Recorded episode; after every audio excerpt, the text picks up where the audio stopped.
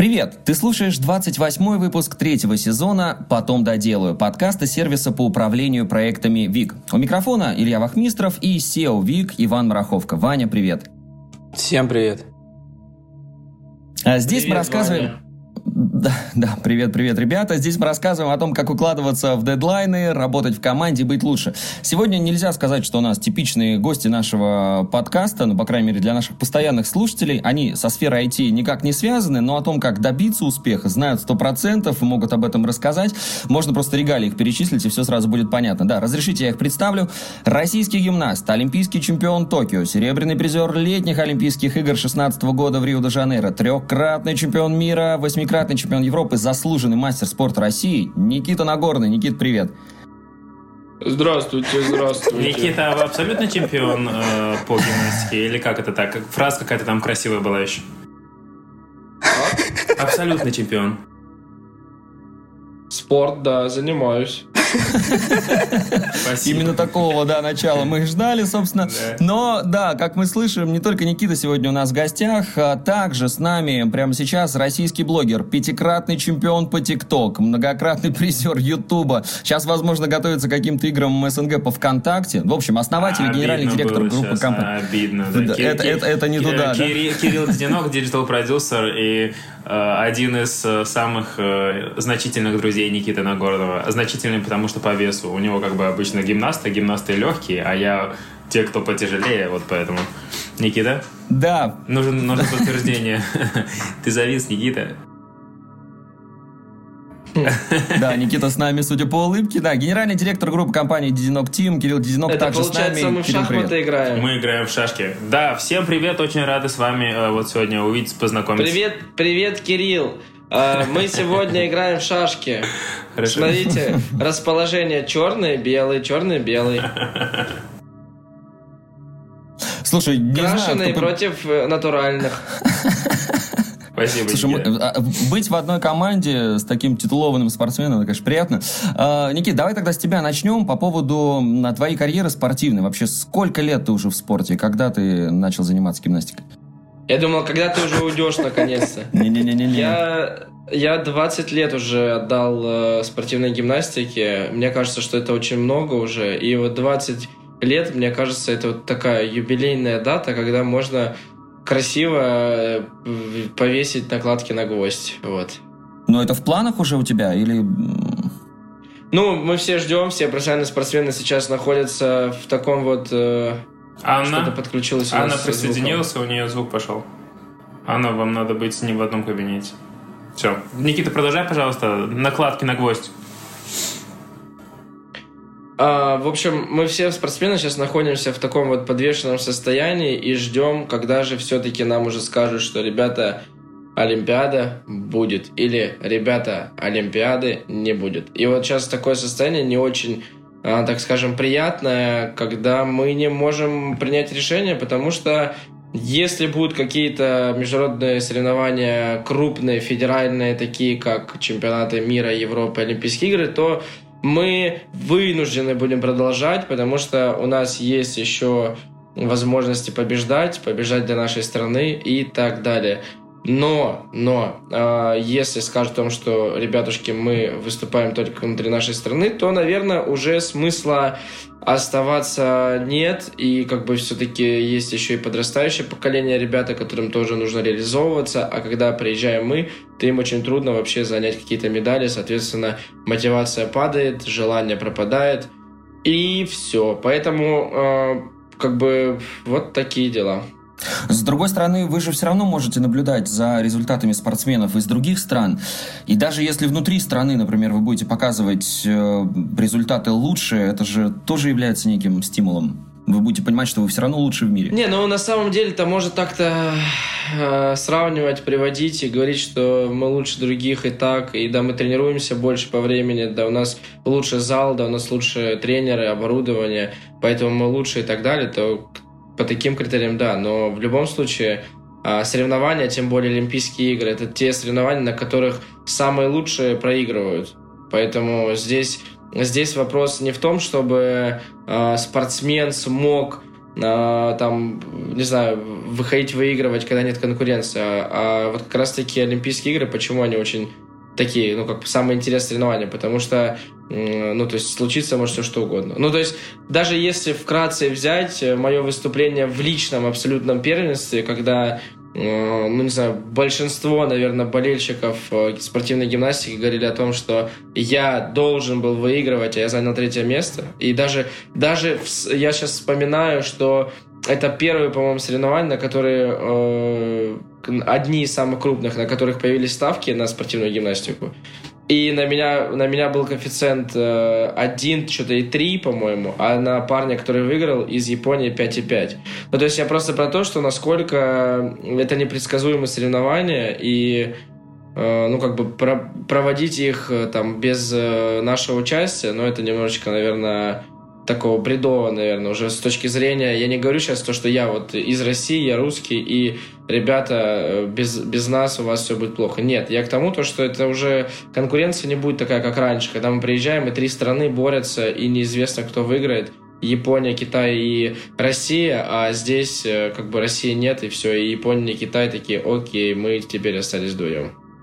Да, согласен с тобой полностью. Обязательно еще разговор об этом продолжим. Ну, Кирилл, хочу к тебе перейти, узнать о твоей истории. Вообще, как создавалось э, ваше агентство? Я так понимаю, начинал ты вообще с фотографии изначально, и потом уже постепенно перешел в ту деятельность, которой занимаешься сейчас? Да, э, лет 10 назад, это не 20, конечно, как э, у Никиты или Николая Баскова, но лет 10 назад я экспериментировал во всех соцсетях, сам вел Инстаграм, сам вел Ютуб и другие соцсети, и фотографировал. Э, постепенно начал фотографировать звезд, потом после армии пошел в рекламу, и когда работал в рекламе, столкнулся с тем, что взрослые звезды э, и кумиры миллионов, они довольно травмированные люди, и травмированы по разным причинам, во многом э, потому, что на в начале их карьеры, во время их старта э, их использовали, их обижали и кого-то склоняли к наркотикам, кого-то склоняли к другим всяким штукам. И получается, со временем вырастают очень странные персоны, которые очень странно влияют на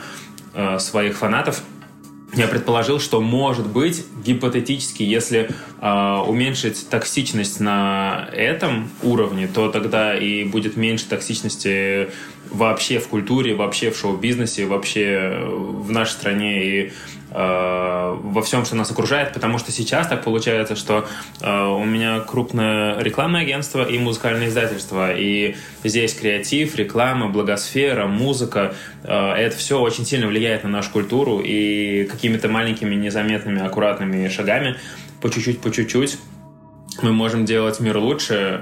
Вот насколько это актуально сейчас, мы этим и занимаемся. То есть это такое новое направление, как вот его можно, эко-продюсирование, то есть ты стараешься как-то правильно продюсировать э, будущих звезд?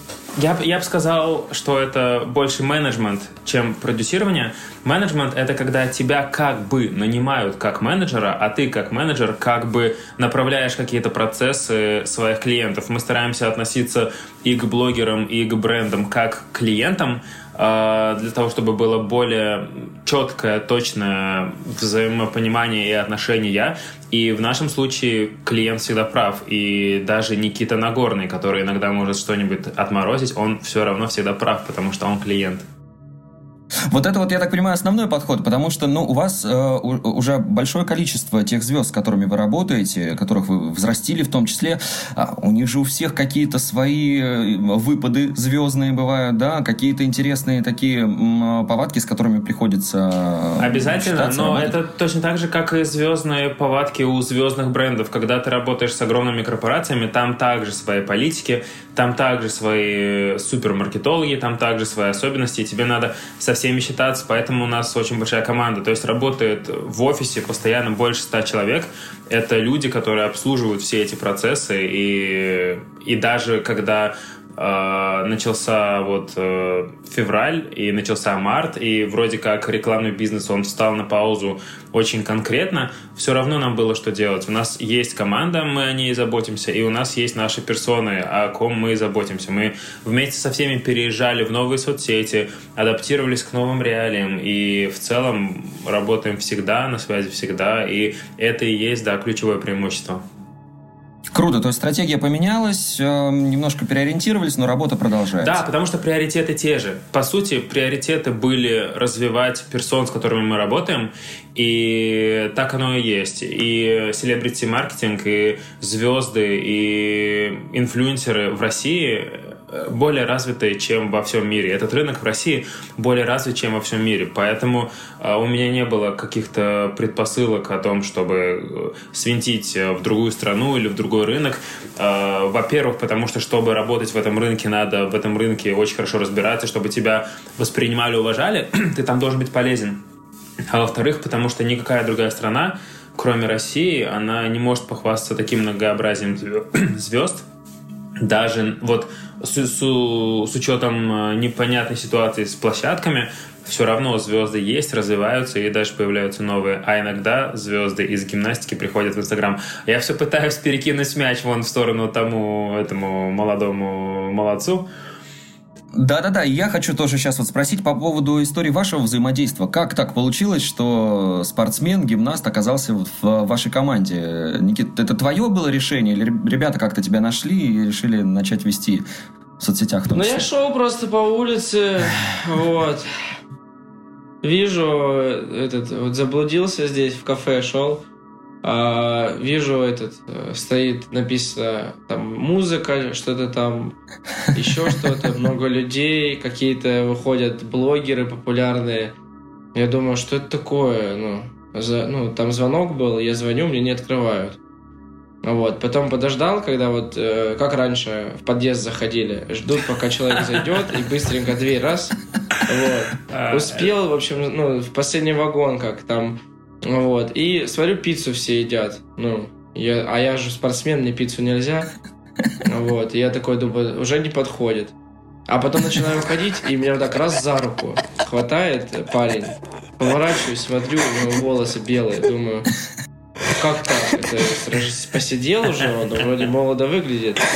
Или В общем, так мы познакомились с Кириллом. Спасибо. А если на самом, а если на самом деле, то э, так Что, правда, это не, что... нереальная история, что ли, была? Мы уже все в нее поверили. Не-не, реально, реально, конечно. А, но есть еще вторая реальная история. А, так получилось то, что мы как-то вот э, сконнектились э, Э, в социальных сетях, и прошло немножко времени, э, мы списались, и как бы вот появилось такое небольшое, э, что ли, взаимопонимание такое, что давай встретимся, пообщаемся, поговорим вообще на тему там, как дальше двигаться. Ну, так, так скажем, консультация у меня была, которую мне провел Кирилл вместе с Пейзулой.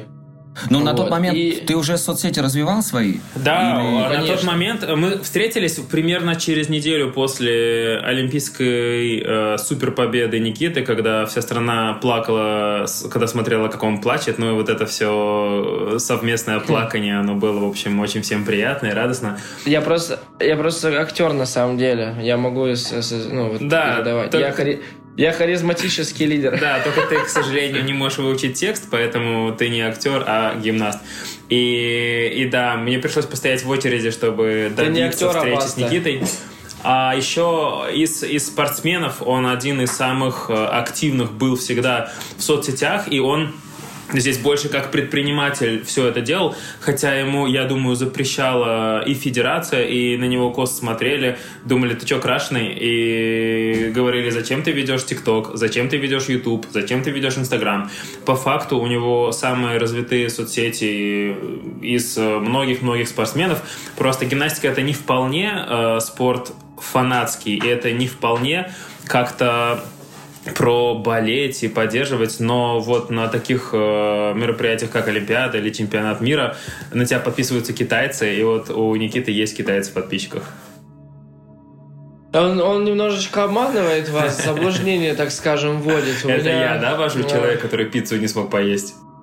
У меня 80% вообще-то аудитории нашей, а, okay. а остальные это все СНГ. У меня китайцев нет вообще. Я статистику, ты же статистику знаешь, покажи там хоть одного китайца. Хорошо. Ну, в общем, а, это, это очень важно, чтобы человечек мог э, делать не что-то одно. Для гимнастов и для спортсменов у них как? У них есть огромное перенапряжение и огромные нагрузки в одной сфере, и никак не развиты другие сферы. А Никита, вот поговорим о нем в третьем лице, достал, э, он и предприниматель, и общественный деятель, и блогер, и еще немножко гимнаст, а еще самый малость муж. Можно еще скажу, добавлю? Вот на самом деле есть ключевой момент у спортсменов. А, вообще, как так получилось, то, что я пришел, э, даже не пришел, наверное, а залетел с двух ног в агентство Дединок Тим. А, получилось так, что в моменте я понимаю, что наша сфера спортивная, она уже э, шагнула на шаг вперед. Я, гимнастика пока что нет. Гимнастика пока вот на цепи еще. Вот она рвется, рвется, но ее не отпускает. Вот еще чуть-чуть, цепь оборвется, и у нас тоже все будет хорошо. Но другие, э, другие виды спорта, такие как фигурное катание, художественная гимнастика, не знаю, там игровые виды спорта не беру, там у них всегда все хорошо было.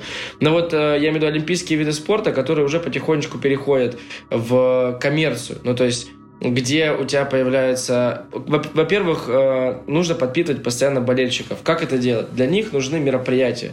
Ну, то есть это мастер-классы, это шоу, это какие-то встречи просто, общение. Это, ну, то есть... И вот если у тебя есть это, тогда тебе не особо нужно прям так соцсети развивать, вести и так далее. Ты приехал на мероприятие, вот, выложил, мероприятие прошло, спасибо всем, и у тебя живое общение, они все заходят, они там пишут без конца. То есть у них лояльность, даже если по охватам посмотреть, если по охватам у меня даже будет больше, чем у них в социальных сетях, то при этом э, у них лояльность намного лучше. И у них комментариев, там, не знаю, в десятки раз больше. Потому что у них вот, у них есть общение, у них есть контент, который они получают на протяжении всего времени.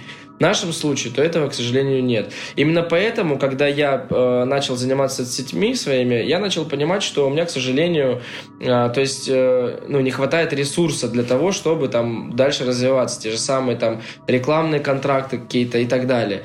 И э, вот это вот знакомство с Кириллом, оно для меня открыло просто невероятно много в плане моего развития как спортсмена. Ну, то есть как блогера, понятное дело, это блогерское агентство, но как спортсмена я говорю, именно, именно это было ключевым для меня, почему мы начали сотрудничать. И сейчас, допустим, многие, со стороны многие смотрят, вот у этого спортсмена там вот, вот такие контракты, вот это вот у него там все хорошо. Но на самом деле, если бы не соцсети, то этого бы не было. Если бы не соцсети, я бы не попал бы к Кириллу бы, мы бы не встретились бы с ним. Да, мне Все вообще заключается... было бы плевать на него, потому что, по сути, что я могу для него сделать? у спортсменов у них чуть-чуть другая логика, работы и взаимодействия. У них условно по некоторым направлениям есть агенты, которые иногда получают какие-то контракты, которые, в общем, не генерируются самими агентами, но приходят. И вот если спорт сегодня, какой-то вид спорта очень актуален, или спортсмен какой-то очень актуален, то у него есть предложение. А, скорее всего, этот спортсмен не увидит эти предложения, потому что его агент, скорее всего, не успеет ответить на это письмо, но все равно мы видим примерно одни и те же лица а, на баннерах или на рекламных кампаниях. Но есть еще огромный пласт вообще звезд, блогеров и медийных персон, и здесь как раз-таки вот роль агентства не просто сидеть на входящих, а искать возможности. А еще, если мы говорим про Никиту конкретно, у него есть огромное количество ограничений, как э, спортсмена, как общественного деятеля. Он очень много о чем не может говорить в плане рекламы, много чего ему не подходит. А еще у спортсменов и представителей каких-то больших команд или федераций или лиг, у них есть свои титульные партнеры и спонсоры, и ты, получается, не можешь с конкурентом взаимодействовать, даже если очень хочет этого конкурент. Э, добавлю немножко. Можно? Я, э, смотрите, Кирилл немножечко, наверное, этот, э, в плане ограничений, у меня никаких ограничений нет. Говорить я могу все, что я захочу, но в рамках того, что я захочу. То есть, а, если что-то я, я не говорю... внутренние такие. Я смеюсь с выключенным микрофоном, да. Это мои, это мои какие-то убеждения. То есть я, я говорю, что я вот не хочу э, работать с этими, я не хочу работать с этими. Не потому, что мне запрещают, а потому, что я не хочу. То есть, возможно, когда-то я буду с кем-то работать, с кем я не хотел. Но это не из-за того, что то есть, я там спортсмен или когда-то перестану им быть и так далее. В любом случае, конечно же, я э, работаю на имидже. Я не раз говорил, даже когда меня спрашивают напрямую, ты пытаешься быть хорошим, я говорю, да. И у меня есть ответ на это, что многие люди вкладывали в меня на протяжении всего моего пути, то есть всего моего становления. Родители вообще всю жизнь меня вкладывали. Ну, то есть, и я понимаю, что любые э, мои там, э, не знаю, мое поведение негативное, оно будет влиять не, ну, не только на меня, а на всех людей, кто стоит за мной, кто в меня вкладывает и так далее. В том числе и Кирилл Дединок, который сидит сейчас и э, сам говорит мне ограничения, которые, которые на ярлыки мне вешает. Ну, а теперь вернемся немножечко к вот э, к вообще пониманию того, а, агентство и агент. Вот что я для себя открыл. Мы не раз, кстати, приходили к этому и общались там по своим э, вопросам, но э, вопрос в том, что агентство, вот, вот агент, да, агент это один человек, который может коммуницировать, там, не знаю, ну, 4-5 э, компаний возьмем, да, агентство это там, не знаю, 100 человек, да, сотрудников, которые, это 100 агентов, которые может коммуницировать, не знаю, там, ну, получается в 100 раз больше компаний и так далее. Что касается входящих и исходящих, вот, допустим, пример, обычный пример. А, я хотел запустить первое свое шоу на Ютубе. Когда я начал э, эту всю историю реализовывать, соответственно, конечно же, совместно с э, ком- командой из Динок Team, мы пришли к тому, то, что это очень дорого стоит. И я просто сказал Кириллу, я говорю, Кирилл, нужен нам какой-нибудь партнер. И все, э, через какое-то время у нас появился партнер, это был Тифаль, а, Гриль, если я не ошибаюсь, правильно? А, э, дедушка Дединок, вы можете добавить. Все верно. И, и в целом, казалось бы, какой э, Никита и какой Тифаль, но мы еще по креативу дотянули бриф, э, который был от бренда, и креатив шоу, который был. То есть мы это сопоставили, чтобы это все было адекватно. И мы внутри шоу впихнули рубрику в которой Никита говорил про правильное питание и как он готовит. И каждый из выпусков... Хотя... Да. Из каждой из выпусков? Из каждой из выпусков э, он готовил что-то вкусненькое. Да, ну, пока по картинке, по крайней мере, это было вкусненько. Ты же не пробовал, а мы пробовали. Ну ладно. Я про то, то что э, на самом деле шоу было провальное. Ну, то есть для меня. Нам пришлось там и рекламу докупать и так далее. Э, но э, в любом случае все проходят через это. Это метод проб и ошибок и так далее. Но сама суть, что вот как раз-таки взаимодействие через агентство, оно открывает огромный потенциал для э, блогера или спортсмена, или блогера-спортсмена, или блогера-спортсмена-предпринимателя. В общем, если, если одним словом назвать, э, нужно делегировать э, функции, которые не твои основные, а чем больше ты растешь, тем больше ты развиваешься, надо больше делегировать. Тут, конечно, да, вопрос в доверии, и тут вопрос в том, хочешь ли ты работать, потому что в целом э, от звезды и от этой персоны, которую мы обсуждаем, всегда зависит, что будет делаться, а что не будет делаться. То есть нельзя его просто сажать куда-нибудь в кадр и давать текст. Надо еще успеть вписаться в его расписание. Мне кажется, мы сегодня еще поговорим про расписание. Э, и нужно еще, чтобы ему это было как-то релевантно, чтобы он э, был органичен в этой всей истории. Но работать надо, и да, не только не только один это должен быть человек, и не один плюс один, а вот команда лучше, чтобы работала всегда с тобой. Вот да, Кирилл, прежде чем к следующим вопросам перейдем, э, скажи, Никита это э, первый спортсмен, которого вы начали вести? Или и вообще сейчас он единственный или есть еще? Э, можно сказать, он основной спортсмен, но мне уже говорят, что надо вам другого спортивного блогера. Я надеюсь, это шутка. Это шутка от бывших Никиты. Все понятно. Но я к чему? Просто Ерунду это какую-то говорит о настоящих и самых лучших. Да, хорошо. Это же просто уникальный кейс. Я к чему? А, к тому, что вот, ну, например, Никита сам пришел, да, к тому, что нужно развиваться в этом направлении для того, чтобы базу фанатскую создавать, да, и э, мотивировать там ребят своих подрастающего поколения, в том числе. Планируете ли вы дальше вот как раз э, в различных спортивных сферах нарабатывать еще подобные кейсы? У нас вот с этим самым э, Никитой Владимировичем, который тоже на связи, у нас есть мысли, идеи о том, как быть полезными для спортсменов. А, но как я вот чуть выше говорил, спортсмены, э, они бывают ограничены в своем э, расписании или в своих приоритетах или в своем понимании того, что им надо еще хоть что-то делать, кроме их непосредственного э, спортивного дела. И если бы Никита не обладал предпринимательскими мозгами, которыми он обладает, он бы не делал сразу 100-500 дел везде. То есть он как бы ну, неадекватно немножко живет, э, постоянно куда-то едет, постоянно работает, постоянно съемки, постоянно тренировки, постоянно, постоянно движ. Скоро он состарится и устанет от этого, но пока он не состарился, и он себе э, откладывает вот эти все активы на будущее. То есть соцсети — это социальный капитал. И, к сожалению, не все блогеры, которые э, спортсмены, не все понимают, что нужно этим заниматься, нужно работать над этим. Это просто часть работы. И не всегда все комфортно, не всегда все нравится. Э, да, многие не умеют говорить, многие не такие... Вот смотрите на Никиту. Э, я надеюсь, у нас будет только аудиоподкаст. У него очень удачная форма лица. И и чего бы там не, не снимать сторки-то, да, и чего бы не пилить контент. А бывают люди э, с менее удачной физиономией, и вот им, конечно, сложно. И они не хотят это делать. И когда тебе все это не нравится, тебе все это не органично, конечно, это сложно. Вот так просто сложилось, что э, вот вы говорите, э, коллеги, у нас интересный кейс. Кейс это чемодан, Никита это чемодан. Никита, ты интересный чемодан, ты и артист. Молодой чемодан. Молодой чемодан. И артист, и спортсмен, и предприниматель. И вот он как раз умеет использовать все свои соцсети, даже Телеграм, для того, чтобы развивать индустрию на минуточку. То есть он сейчас делает э, подготовку к собственному шоу, он делает различные э, общественные спортивные инициативы, и он использует свои соцсети на максимум, потому что, по сути, вот он, когда вкладывает туда силы, время и внимание, он потом из этого вытаскивает очень много потенциала. И что Никита сам сказал в начале диалога, если бы не было соцсетей, то и не было рекламодателей. Да, лицо это классно, медийность это классно, но это просто например, месяц шлейф после Олимпиады.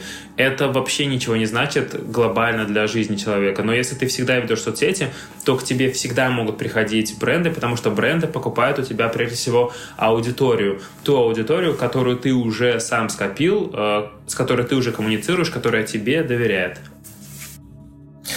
Да, э, за график уже тоже начинали разговаривать. Никит, получается, тренировки, подготовка собственного YouTube-шоу, соцсети, причем все, как я понимаю, тренерскую деятельность ты сейчас какую-то ведешь параллельно с этим совсем? Ну, скорее всего, ну не сказать, что у меня есть своя группа учеников, с которыми я занимаюсь, но... Но своя а, школа сейчас... гимнастики для детей, да, Никита Владимирович? Да, у меня своя школа, но у меня там тренеры тренируют. Ну, то есть в моем случае я могу приходить и иногда с ними коммуницировать, что-то помогать, подсказывать. Но я больше про, наверное, э, вот эту вот передачу опыта, так скажем, да, трени- ну, тренерскую, или как угодно можно называть, через там э, большее количество встреч с разными людьми. То есть больше, наверное, массовую историю я пытаюсь захватить. И в том числе сейчас я, э, так скажем, потихонечку пытаюсь запустить э, формат новый э, мастер-классов по разным городам. Мы уже съездили в два города, Зеленоград и Нижний Новгород.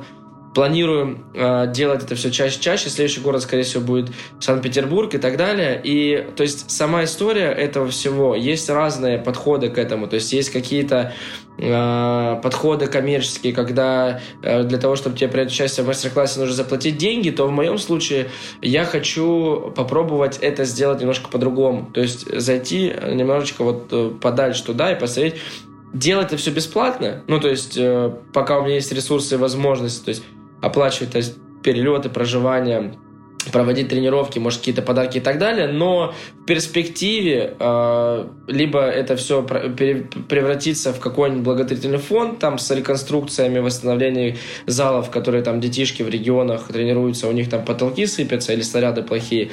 То есть э, привлечь туда каких-то э, спонсоров, партнеров и так далее. И то есть сделать уже какой-то там такой крупный э, проект, который будет э, так во благо, так скажем, э, всем детишкам, а, всем ребятам, гимнастам в нашей стране. То есть, ну, это, это, что, это что касается как раз-таки моей, моего, моей истории, как я могу передать свой опыт. Но брать, допустим, 5, 6, 7, 10 человек и тренировать их и отдавать тому всю жизнь я не хочу. Знаю, что тренерская деятельность – это самая неблагодарная работа. А в моем случае, э, мне кажется, что я могу сделать что-то больше. Ну, то есть больше нужнее, ценнее для нашего спорта. И тут еще, тут еще важный момент, когда мы говорим про медийное влияние, а, каждый человек, он влияет на какое-то количество людей. Вот Никита сейчас сказал про тренера, у которого есть своя группа, допустим, это 15 людей, и, допустим, еще 50 человек, э, родственники, друзья эти, этих 15 спортсменов. И когда ты влияешь на эти 100 человек, ты так или иначе меняешь мир через них. Э, либо твой рупор сильно больше, твоя сцена сильно больше, и ты влияешь на сотни тысяч, миллионы людей. И это, ну, нельзя сказать, что что-то важнее. Все это важно. И, ну, просто нельзя пренебрегать этими инструментами. А, но главное, чтобы, да, еще не разорваться. Вот сейчас мы как раз поговорим я... про то, как Никита разрывается. Да, я хочу еще добавить по поводу, вот я сказал фразу «неблагодарная, неблагодарная работа» самая. Почему? То есть немножко пояснить, чтобы было понятно. А, значит, э, для того, чтобы у тебя получился хороший результат в сфере там, э, профессиональной спортивной тренерской деятельности, тебе нужно поменять все, то есть даже не поменять, а променять все, что у тебя есть на зал и на детей. То есть ты должен взять, взять детей, ну, наверное, минимум, минимум лет там с 12, то есть уже подготовленных, а то и вообще всю школу им поставить, то есть с 6 лет. И когда у них результат самый максимальный может прийти, там, в 23-20, там, э, ну, возьмем даже 19-25-26 лет. То есть, грубо говоря, ты должен пахать с ними 15 лет, с этими, там, не знаю, 10 человеками, и надеяться на то, что получится из них что-то вы, ну, что из, из них что-то выйдет. В моей группе у Ольги Ивановны Чапуренко, у первого тренера, у нее было 20 человек. Она отдала все вообще, то есть у нее, она семью, там, у нее, у нее детей своих там нет, она полностью с нами была, она нас, она нас э, воспитывала и растила как своих родных детей. Но при этом дошли до Олимпийских игр только один, это я. И то у нас, у нас в зале было там человек 20 тренеров, 30 тренеров, но из них никто не дошел. Это, это первое. Второе, момент э, становления, каждый человек, он меняется, ну, раз в 10, наверное. То есть он просто из крайности в крайность может измениться. На протяжении этого всего пути он ходит к родителям и говорит им свое э, мнение по поводу своего тренера, своего отношения к спорту и так далее. И вот так может измениться. У меня был недавно, у меня была э, недавно конференция, на которой э, выступал один именитый человек, и он сказал, ко мне пришла дочка и сказала, я не хочу заниматься фигурным катанием. Я сказал, сказал ей, ну да, хорошо, не хочешь, тогда пойдем. И вот мы сейчас думаем, каким видом спорта заняться. А ее тренировал там, допустим, тренер на протяжении 10, там, я не знаю, ну, я не знаю, сколько лет, там, пусть будет даже 5 лет. То есть тренер отдал 5 лет своих, понятное дело, что он за это там получает какие-то деньги и так далее, но он отдал 5 лет, посвятил 5 лет своей жизни этому человеку, ребенку. А он приходит, а ему... И я говорю, я беру микрофон и говорю, ребят, а вот я когда приходил э, и говорил бабушке, которая меня привела в гимнастику, говорил, я не хочу больше заниматься гимнастикой, она мне говорила, я тоже много чего не хочу. И в итоге я продолжал заниматься, то есть пока не дошел то есть, до каких-то там там крупных соревнований и так далее. Потом уже я сам захотел этим заниматься. А до этого всего я не хотел заниматься. Я хотел бездельничать, там, играть в компьютер, в Counter-Strike, в Доту, бегать с ребятами, то есть э, заниматься там ерундой всякой постройкой, бегать снимает, и так да, далее. Нет? Тогда еще не было ТикТока, но пусть будет, да.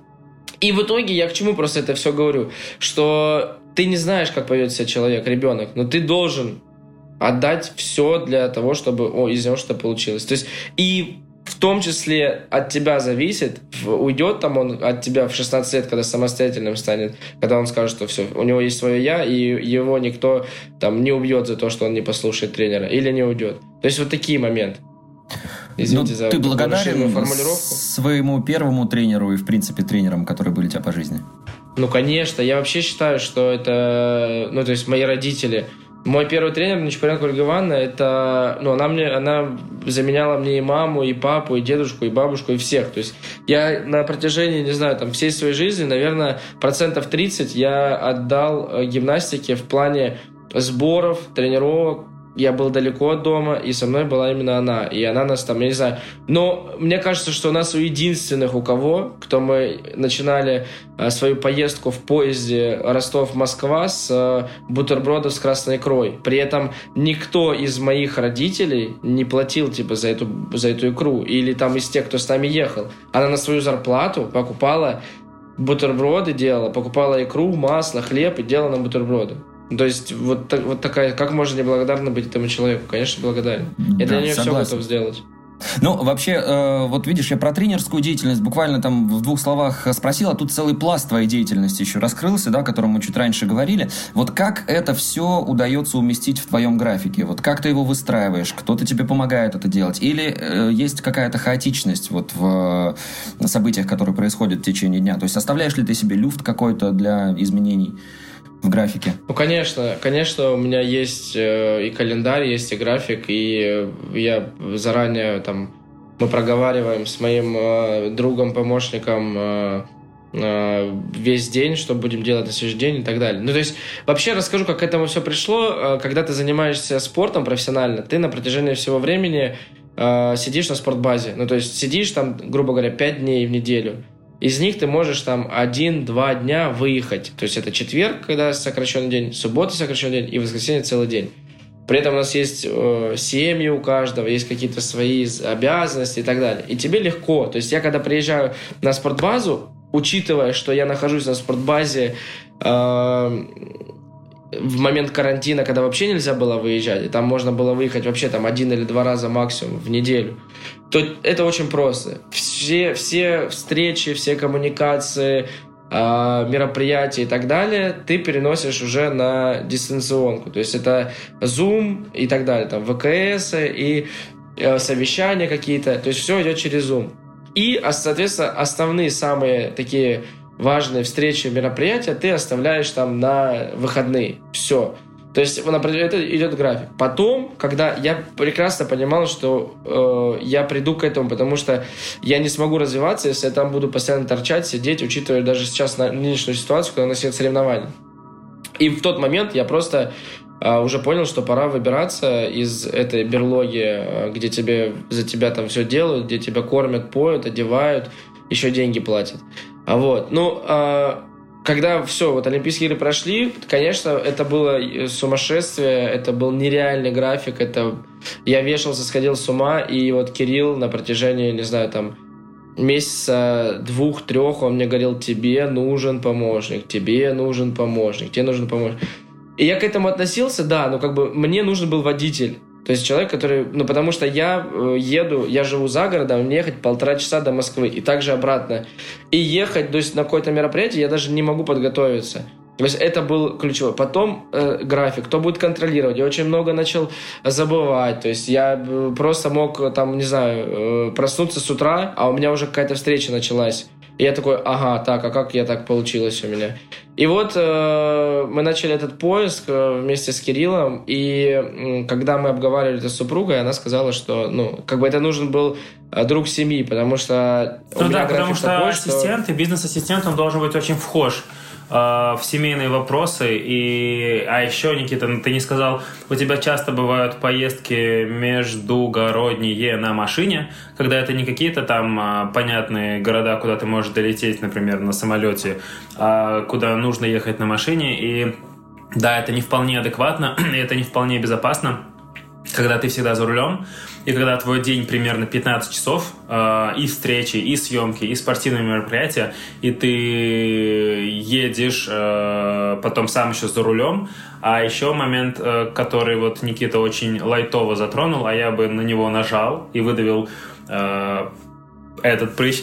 Э, когда нужно работать, и когда мои процессы с Никитой, они вообще не самые приоритетные для него, для его карьеры, но они приоритетные для меня. И когда это какие-то съемки типа GQ, или когда какие-то мероприятия, где Никита награждает или награждается, или когда это рекламные проекты, до которых просто объективно не хватает рук, а, нет возможности ни подумать, ни прокомментировать э, текст, ни э, сфотографироваться или что-то снять, Хотя мы максимум и так на себя забираем. А, то есть мы кучу раз в это вот непонятно, где Никита живет. Он не за городом живет. Он живет практически в другом городе. Он очень далеко живет.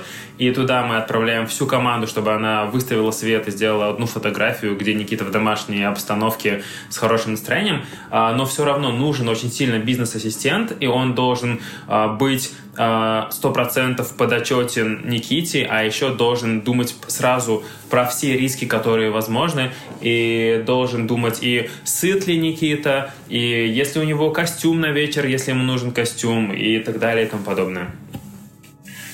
В общем, Uh, немножко добавлю еще. Uh, у меня так получилось, то, что я приезжаю домой, могу... При... Ну, то есть, в основном, когда это будние дни, они загружены, я приезжаю домой в час ночи, а выезжаю там в 6.30, 7 утра. То есть, вот такой график. И я понимаю, что человек, который будет э, со мной вместе, он не сможет никуда уехать, то есть ему придется жить с нами. И вот это был ключевым вопросом, когда мы с моей женой начали обсуждать этот момент, и она просто сказала, что я никого не позволю, ну то есть незнакомого человека, чтобы он там был на на этом месте. Поэтому а, я обзвонил всех своих друзей, э, там, лучших с детства, кто находится в Москве, предложил все условия, все обозначил. Ну, то есть, понятное дело, что все работают, все где-то... Ну, то есть, и все, вот так вот я и нашел себе, э, так скажем, своего помощника или, как говорит э, Кирилл, бизнес-консультанта. Бизнес-ассистент вот. и водитель, я бы так Ассистент и водитель, да. И, и еще... плюс еще и друг по совместительству. И, да, он и был другом. Просто тут в такой работе очень нужно 100% почтения, очень нужно 100% доверия, потому что, ну, почему я Никиту доканывал по этому вопросу, потому что у меня есть свой личный очень хороший пример. У меня есть а, больше, ну, один водитель и личный ассистент, другой больше бизнес-ассистент, который курирует бизнесе вопросы. И, а, и мне нужно, чтобы эти люди знали, как я думаю, понимали, как я думаю, какие-то вещи даже не спрашивали, но могли транслировать позицию. А ассистента и водителя Никиты зовут Кирилл также. И вот я ему иногда звоню, я даже Никите не звоню, потому что Никита в кадре, или Никита на тренировке, или Никита на встрече. И Никита с очень большими людьми часто встречается, и до него не дозвониться, что понятно. И я просто договариваюсь о чем-то с Кириллом или спрашиваю о чем-то Кирилла, и это супер удобно. То есть мне не нужно вот эта всякая, знаете, э, пафосная история, ой, я напрямую спрошу, я напрямую договорюсь. Нет, мне нужно договориться, мне нужно, чтобы работа делалась.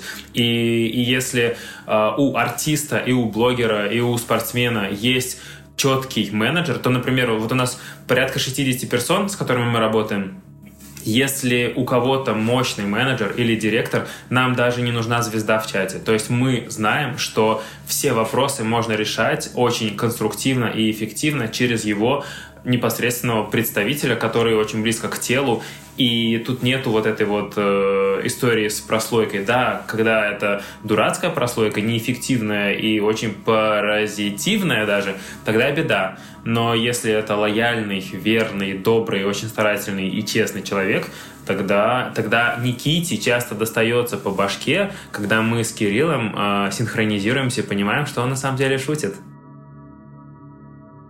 Да, бывают разные моменты а, нерабочие, но тем не менее я хочу просто еще обозначить такую историю, что у нас а, Почему я к этому долго шел? Потому что когда появилось э, агентство а, Дизинок Team, у меня появилось очень много людей, с кем я мог коммуницировать, взаимодействовать. Если до этого я был один, там, два, три, четыре, там, сколько команда у меня была, то э, тут у меня появляется просто чат, в котором 20 человек. И все, что я пишу, то есть э, там все начинается работать, все начинает делать и так далее. Поэтому я долго к этому шел. То есть зачем мне нужен а, личный там помощник? Но ты еще скромный ростовский парень, есть... давай То есть это тоже, э, когда ты спортсмен, и когда тебя критикуют за то, что ты слишком успешный, слишком классно ведешь соцсети, у тебя не может появиться водителя. Ну, то есть, в смысле, зачем тебе водитель? Ты же пацан, да, Никита?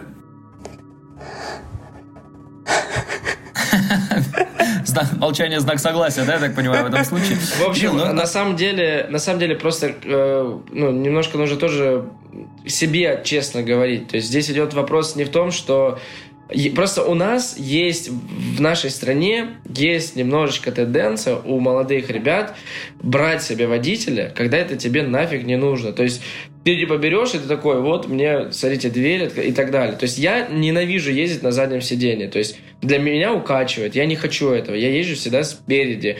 То есть и как бы в такие моменты я всегда, мне даже спереди меня укачивает, даже когда вот я рядом сижу, мне надо за рулем, тогда мне хорошо. я начинаю придумывать себе оправдания для того, чтобы не... Э, то есть не, не находить себе личного помощника, который будет меня возить, так скажем. Вот. Но при этом, когда это случилось, я просто, я не знаю, то есть... Да, эффективность прибавилась нереально. А еще, а еще, да. вот когда ты тяжелый человек, как Никит Нагорный, тебе очень нужно в кого-нибудь постоянно сублимировать э, стресс и гнев, то есть тебе нужно кого-нибудь унижать, нужно кого-нибудь постоянно критиковать, и надо, чтобы это была не жена, или не люди, которые тебе пытаются денег заработать, а твой непосредственный сотрудник. И вот это, кстати, тоже очень выручает. Я сейчас говорю даже больше про себя, чем про Никиту. Э, я как-то заметил, что когда уезжают в отпуск люди, с которыми я вот э, работаю плотно в такой, э, в таком формате, в такой роли, то я начинаю нервничать, я начинаю злиться, и мне некуда втыкнуть вот острие своего ума, и поэтому приходится как-то внутри варится. Выкручиваться. Да, Кирилл, ну вообще, кстати, я понимаю просто, насколько у тебя тоже загруженная ситуация, большое количество блогеров, и фокус надо постоянно менять то на одного, то на другого, большой поток сообщений, соцсети надо отслеживать. Ты как э, выставляешь приоритеты? Вот как у тебя строится тайм-менеджмент? Сложность в том, что мне приходится много ролей соединять в себе, и мы говорим про бизнес, мы говорим про персон, с которыми ты непосредственно взаимодействуешь, мы говорим про команду и про руководителей всех бизнесов и всех отделов. И моя Основная ответственность, на самом деле, это работать с руководителями всех отделов и всех бизнесов, потому что э, мне нужно, чтобы мы были на одной волне, мне нужно знать, что они проходят, мне нужно прогнозировать риски и проблемы, которые у них возникают, особенно сейчас, потому что из-за того, что рынок э, падает и падает, из-за того, что стресс, из-за того, что куча-куча проблем, это все выливается и в здоровье, и в психику и так далее, приходится это все прогнозировать. А есть еще медийная сторона моей работы. Например, по вечерам нужно на какие-то мероприятия или интервью, или премии, дни рождения, и рабочий день получается часов 18. Я последние два года ни, ни шага не делаю без календаря, то есть у меня реально есть календарь, и он очень плотно составляется. Э, в него могут добавлять встречи мои коллеги, в основном его ведут мои ассистенты, а, и я сам тоже добавляю. И вот без календаря э, сейчас я уже не представляю свою жизнь. Раньше я в блокнотике в айфоне записывал просто события по дням. И там, ну, я в, каком-то, в какой-то момент очень много ездил по городам а, разным и преподавал э, соцсети, э, продюсирование, позиционирование и всякие такие вещи. И мне было просто. Я день пишу, в какой город еду, и так вижу, а сейчас календарь. Но а, ну, то есть я, наверное, здесь, вот как Никита чемпион по гимнастике, я чемпион по делегированию, потому что огромное количество полномочий и функционала я доверяю, передаю, и, ну, и потом проверяю, как бабуля. А, то есть я здесь очень приставучий, конечно. А, может быть, я не перфекционист. Я считаю, что 3 с плюсом это уже очень хорошо, чтобы дальше двигаться. А, этим можно характеризовать наши отношения с Никитой, кстати, тоже. Вот. Главное, чтобы двигалось дальше вперед и было. Но но я зато очень, очень постоянно думаю про людей, которые меня окружают, про свою команду, про звезд, с которыми мы работаем, и, э, и тут календарь не помогает, тут, тут как-то вот э, но все равно он полностью от стресса-то не избавляет, хоть ты и знаешь, да, что у тебя и когда. Все равно что-то какие-то форс-мажоры случаются. Есть ли какой-то лайфхак, какой-то секрет, как я не знаю, с этим стрессом побороться? Вот, вот, вот. Чтобы не сладким заедать, грубо говоря. Ты знаешь все хотя, хотя да. А, ну смотри, а, я за последние года полтора похудел на 20 килограмм. А, потому что благодаря пандемии я начал заниматься лечением, и потом начал заниматься спортом, и потом начал немножко думать про питание, но до этого я пил все сладкие напитки, которые возможно, и заедал всеми э, шоколадными батончиками, которые возможно, и на работе, и после работы. Э, и я еще отрицал стресс. Но реклама, шоу-бизнес, благосфера, когда всегда подставы, когда 100% человеческий фактор, и ты не можешь вообще ни на что рассчитывать, не, не можешь ни на что надеяться, ты всегда, ты, ты всегда виноват, ты всегда попадаешь, это да. Сейчас еще более непредсказуемое время, еще более страшные ситуации, и спасают э, в основном три вещи. Я должен сказать, первое, это команда и семья, э, потому что когда у тебя есть люди, есть коллектив, за которых ты отвечаешь, это тебя держит в тонусе. То есть, э, допустим, если бы я был в основном один, то я бы погрустил, несколько недель, я бы подумал о смысле жизни. Но когда у меня люди, которые смотрят на меня, и которые хоть чуть-чуть, но зависят от меня и в финансовом, и в эмоциональном плане, то я должен быть в тонусе, я должен быть бодрый. Второй момент — это спорт. Утром до выхода э, я э, там зарядка, бег, э, велотренажер, и это реально так, то есть это не я сам говорю и думаю, вот это странно, как звучит. Но по факту так оно есть сейчас. А вечером либо плаваю, либо снова бегаю и захожу в бане в фитнесе. И третий момент, который я обязан сказать, это молитва, потому что сейчас э, вот я в основном могу довериться только Богу в каких-то своих э, трудностях, э, не вполне я согласен с тем, что мужчины не плачут и что мужчина не может быть слабый. А, ну, чего-то бояться, это не значит быть трусом, это просто обстоятельства довольно диковатые. Вот поэтому эти три драйвера, они в целом меня держат, и я стараюсь стресс а, куда-нибудь потом сливать, выпускать, потому что я не могу э, его игнорировать, я не могу избавиться от стрессовых ситуаций, я не могу как-то по-другому жить. Гипотетически, вот есть же виды работы, когда ты в 6 вечера закрываешь компьютер, выходишь, и вообще тебя ничего не волнует. Э, с тобой никто не созванивается, тебя никто ничего не просит, и ты просто работаешь свою работу, и все супер. У нас э, круглосуточно ты всегда на связи. У меня, может быть, уже лет 10 не работает вибра на телефонах. У меня три телефона. Один желтый, другой зеленый и еще есть один синий. Э, и это все очень странно выглядит. И это как будто бы полный бред, но это продиктовано там определенными нюансами. Вопрос у меня. Сколько спишь? И, а... и к Никите такой же вопрос. Сколько вы спите-то в сутках? Никита, первый ответь, пожалуйста. Я 6 часов. Красавчик. 5-6. А ты в машине спишь, Никит, вот когда ты едешь полтора часа? Нет, но иногда вечером, только когда уже прям очень тяжеловато становится. А, я сплю... Вклю- включаю, знаешь, какую музыку? Смотри. Сейчас включу. Сейчас. Знаешь, что тебя не забанили. Делай шум. Это что-то из Ольги Бузовой пошло? Нет. Колыбельная. Ольга Бузова вчера пошла в Крокус Сити Холл. Очень хорошо пошла. Очень хорошо выступила. А сплю... А, Майлз Давис. Вообще 6 часов, наверное, в среднем. Просто если 5, мне плохо. Если 8, это бывает... Никита, только не усни, пожалуйста. Полтора раза в, неделю, и это уже когда я ушатался. Но у меня сейчас такая тема еще бывает, а, когда день очень длинный, и ты в 10 уже в офисе, а у тебя там 8 или в 9 какие-то мероприятия, я стараюсь минут на 30, на 40 устроить где-нибудь там к вечеру тихий час, потому что если я не, ну, не перезагружусь, то вообще можно даже не идти ни на какие встречи, дурацкое настроение, паника, суета и все очень... А я наоборот. Ну, тебе классно. А, отпуск. Отпуск, я, наоборот, когда, когда высыпаюсь, я очень бодрый, и, ну, то есть, мне тяжело собраться. А когда я такой немножечко, ну, вяленький, не доспал, то я такой, ага, так, все четко, все времени, времени думать о том, что устал, нет, нужно сосредоточиться и начинать работать. Смешнее шутишь. Никита, ты хотел про свой отпуск э, рассказать, куда ты ездил последний раз и на сколько дней? Последний раз мы летали в Турцию, но назвать, что это отпуск, это, конечно, тяжело, но тем не менее. Мы, значит, с моей женой. У меня жена отвечает за перезагрузку моей жизни. Ну, как и, она, как и большинство жен. Но у тебя жена еще профессиональная гимнастка тоже. Да, а, чемпионка мира, призер Олимпийских игр. А, вообще спортсменки профессиональные, как а, жены, как вторые половинки, это очень тяжело. Поэтому если кто-то из вас сейчас находится в стадии того, что скоро станет ваша жена, задумайтесь. Вот. А, но тяжело, касается... тяжело почему? Хороший удар справа или что? Почему тяжело? В чем? Не, не, нет, потому что они максималистки все. То есть, если... Ну, вообще все спортсмены максималисты. То есть, э, ну, как бы они принимают все очень близко к сердцу. То есть, они... Ну, то есть, э, немножечко у них э, ирония недостаточно и так далее.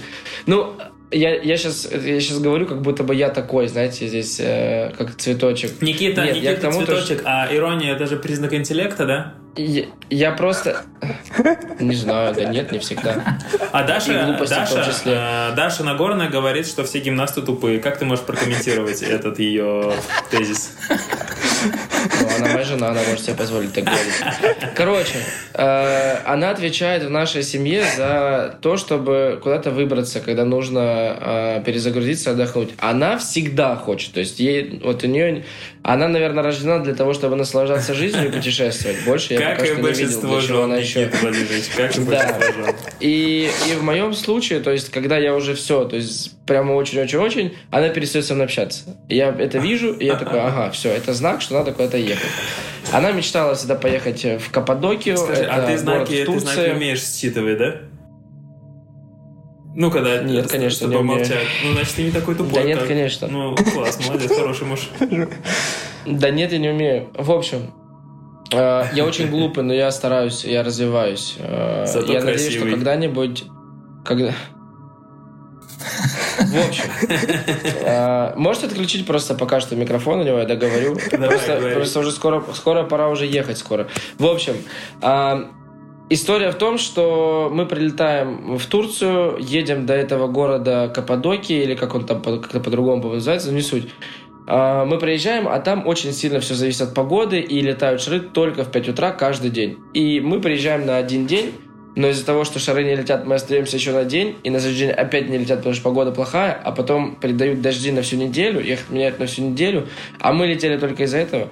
Но в итоге мы перелетаем э, в, в Белек, приезжаем в отель, думаем, ну все, позагораем, все будет классно.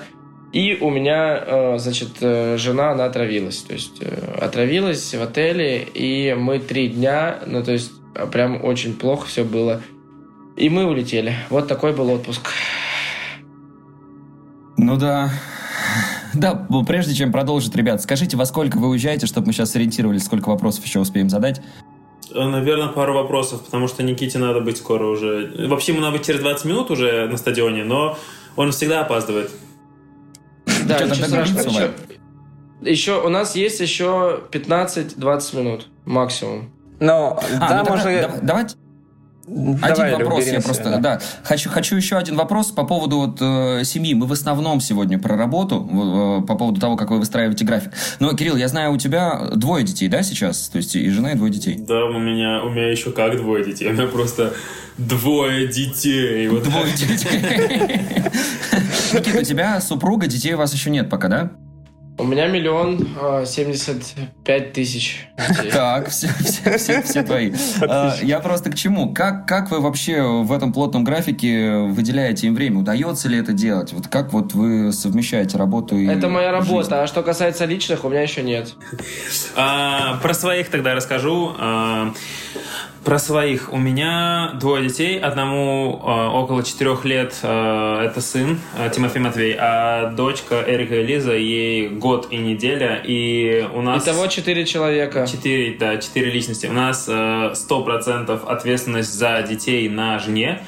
И слава богу... Это потому что жена рядом, он так говорит. Отключите Никите микрофон. Это потому что она... Ну, просто, опять же, жены разные бывают. И вот она очень э, хотела детей. Она очень отличная мать. И она сама воспитывала своих братьев, сестер всю свою жизнь. И для нее это э, логично, органично. А вместе с этим она постоянно пиарит перед детьми папу, И в те редкие моменты, когда я бываю, у нас нету такого, что там мама на меня злится, или что дети на меня обижены, или что я плохой отец. Я просто супергерой. Я прихожу домой как герой. Э, если что-то покупается или что-то делается, это делает папа. Если там какие-то игрушки, покупки, это папа. Ну, и я дома как господин, это, конечно, нивелирует э, кучу стресса, который мог бы быть дополнительный, когда, знаете, когда убитый, ушатанный отец приходит домой, а ему ушатанная, убитая мать просто скидывает э, детей и уходит, хлопая дверью, э, это никому от этого не легче. Но э, выходные я обязан э, выплачивать свой супружеский долг, э, и я вот скорее э, отец выходного дня, плюс мы иногда видимся утром, э, вот как-то так. Но, но опять же, э, это просто есть сто процентов э, понимания о ролях, и я, я пытаюсь иногда там что-то помогать.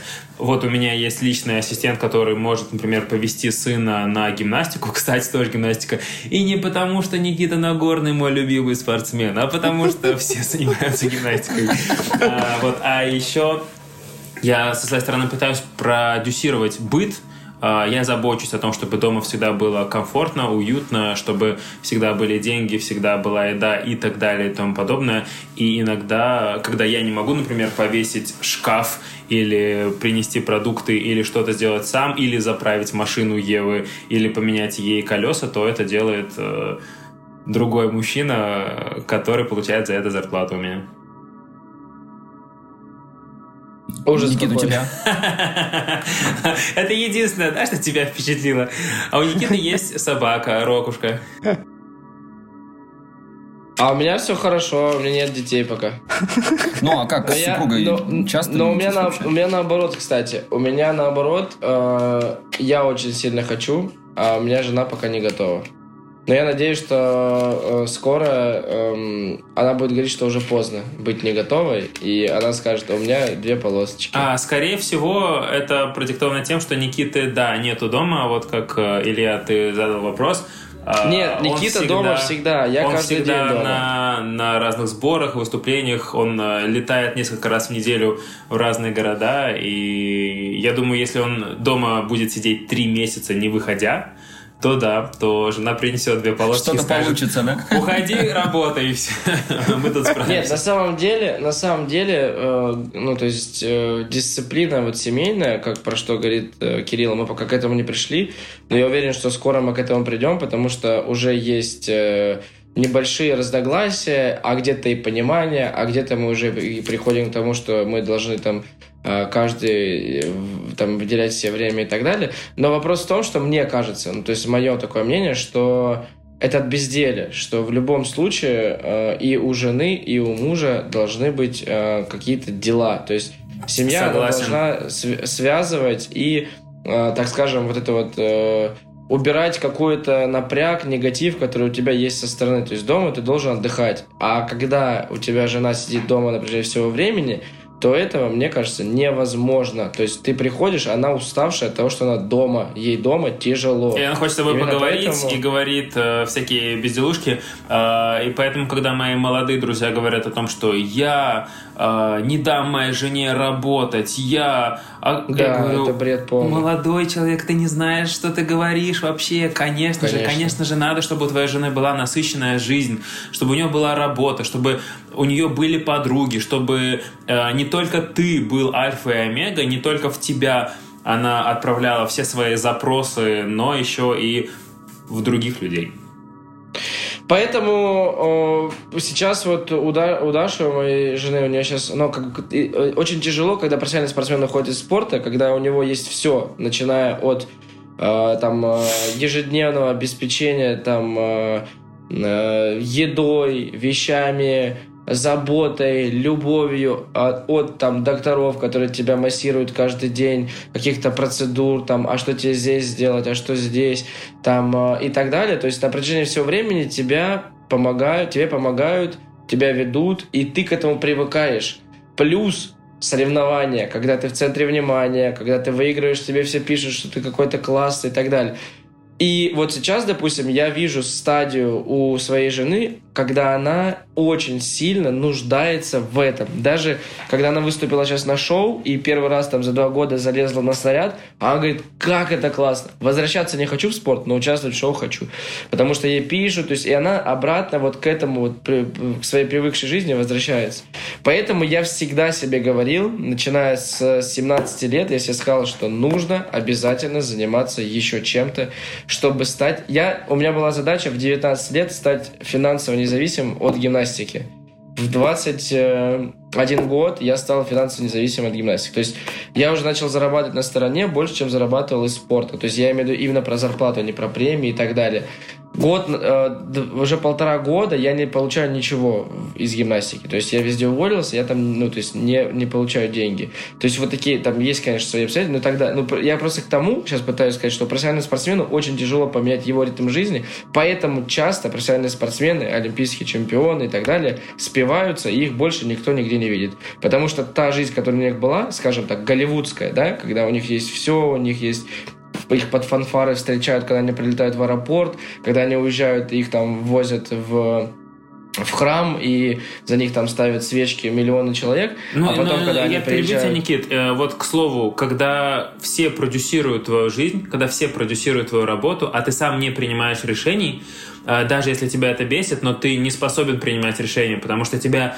не тренировали принимать решения, тебя просто ставили в рамки, и это, собственно, тоже линия моя, почему э, мы всегда очень стараемся, чтобы артисты, даже если им 16 лет, 18 лет, чтобы они принимали решения, чтобы это был их выбор, потому что если ты э, правильно сказал, и артист сделал, как ты сказал, и ему это очень дало крутой инпут, то он такой, блин, это за меня решили, а, а если, а если что-то не получилось, а ты ему это сказал, он еще тебя будет обвинять. То есть, короче, в любом случае это все не к добру, и человечек становится э, неспособный, недееспособный, особенно когда он вылетает из тренда. Как Никита сейчас говорит, когда спортсмен выходит из э, профессионального спорта, когда его активная часть карьеры заканчивается, он просто вообще не способен ни к чему. Также и тиктокер, например, или ютубер, когда он какое-то время хайпит, или даже рэпер, у него залетело несколько треков, он сам не понял, почему залетело, он не развивается, он просто адаптируется под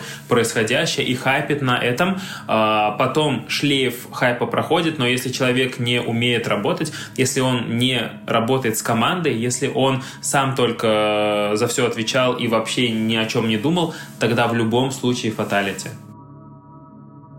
Да, и у нас вот тоже, как бы в том, в том числе, когда ты всю жизнь э, востребован, ты номер один, а потом ты приходишь в зал, э, в тот зал, откуда ты начинал свою карьеру, ты берешь детей, и на тебя все так смотрят, типа, э, понятно, ну давай, не мешай мне здесь, здесь мои дети тренируются. И ты такой думаешь, ага, я к этому шел всю свою жизнь, ладно, пойду что-нибудь поделаю с собой. Вот. Ну и очень, и очень плачевные, очень плачевные истории есть там невероятно именитых людей, на которых мы там равнялись, которые там многие уже не при жизни. И вот только из-за того, что они... Я всегда говорю, неважно, сколько тебе лет, мне всегда говорят, ну, дай совет детям, но я всегда говорю, этот совет не для детей, а для всех вообще, вот для всех, для каждого человека.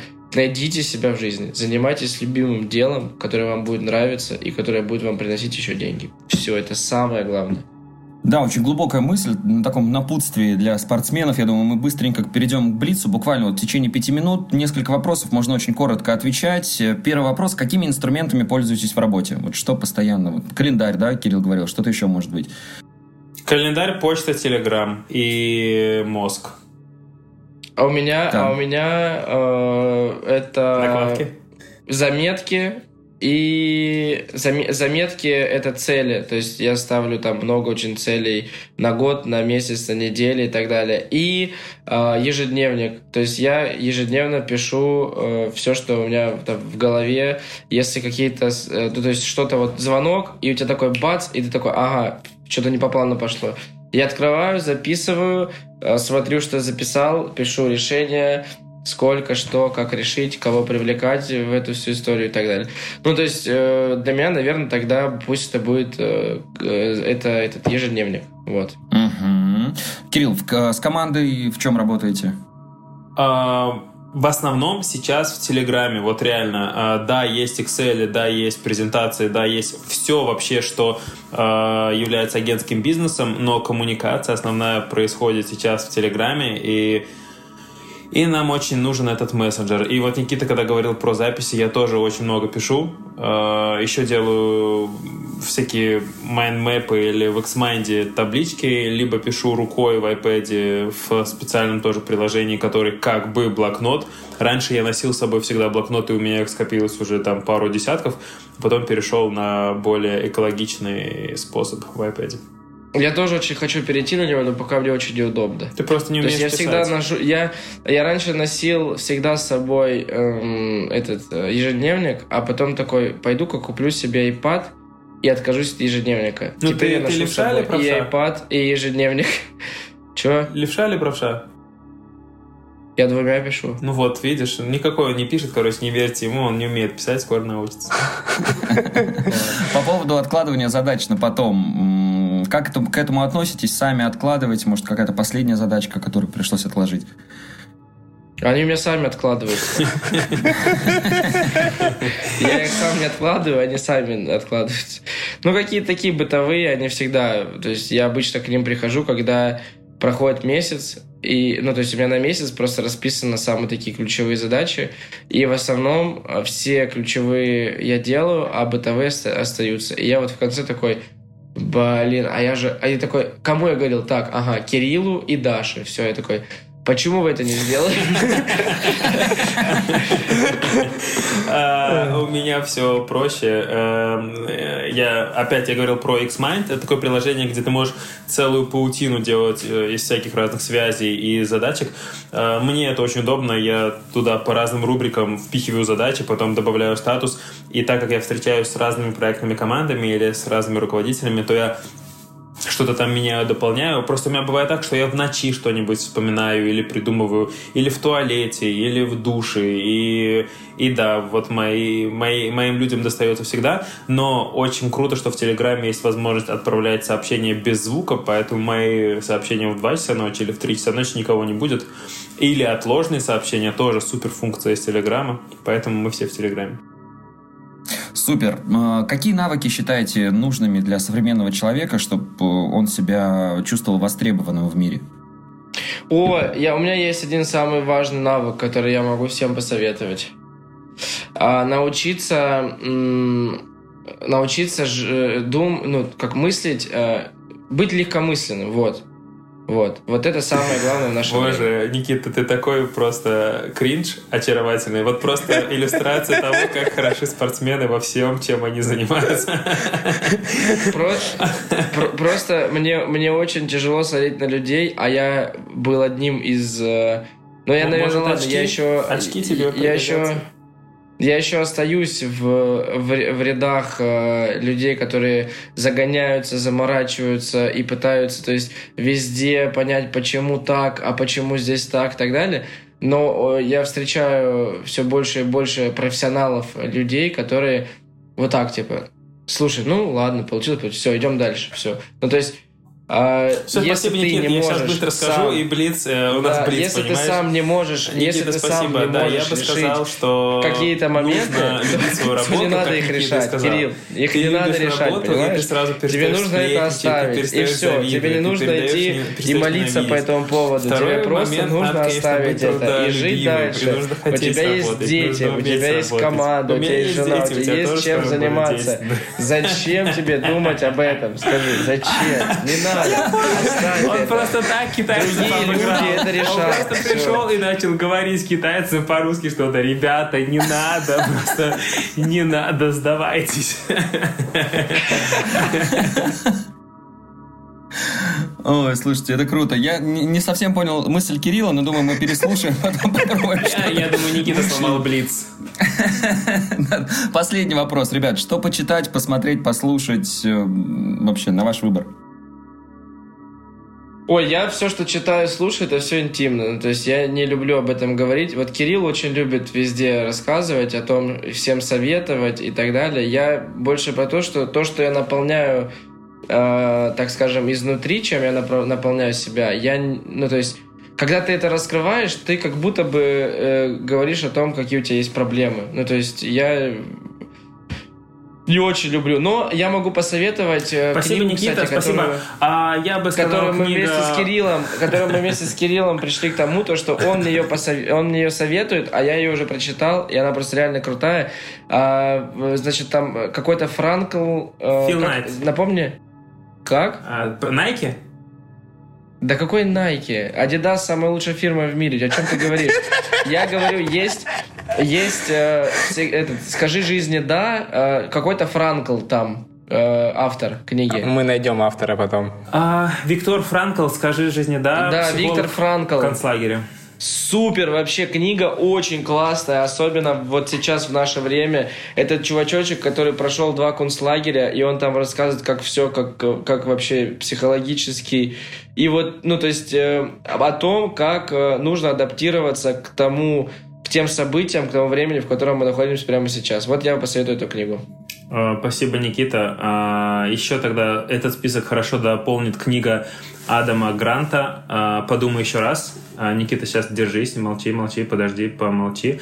И вот э, кто думает про предпринимательство, про стартапы, очень хорошая книга «От нуля к единице». Там э, Блейк э, Мастерс и другие авторы. А, Вот. А сам Никита сейчас недавно прочитал очень крутую книгу Радислава Гандапаса «Харизма лидера».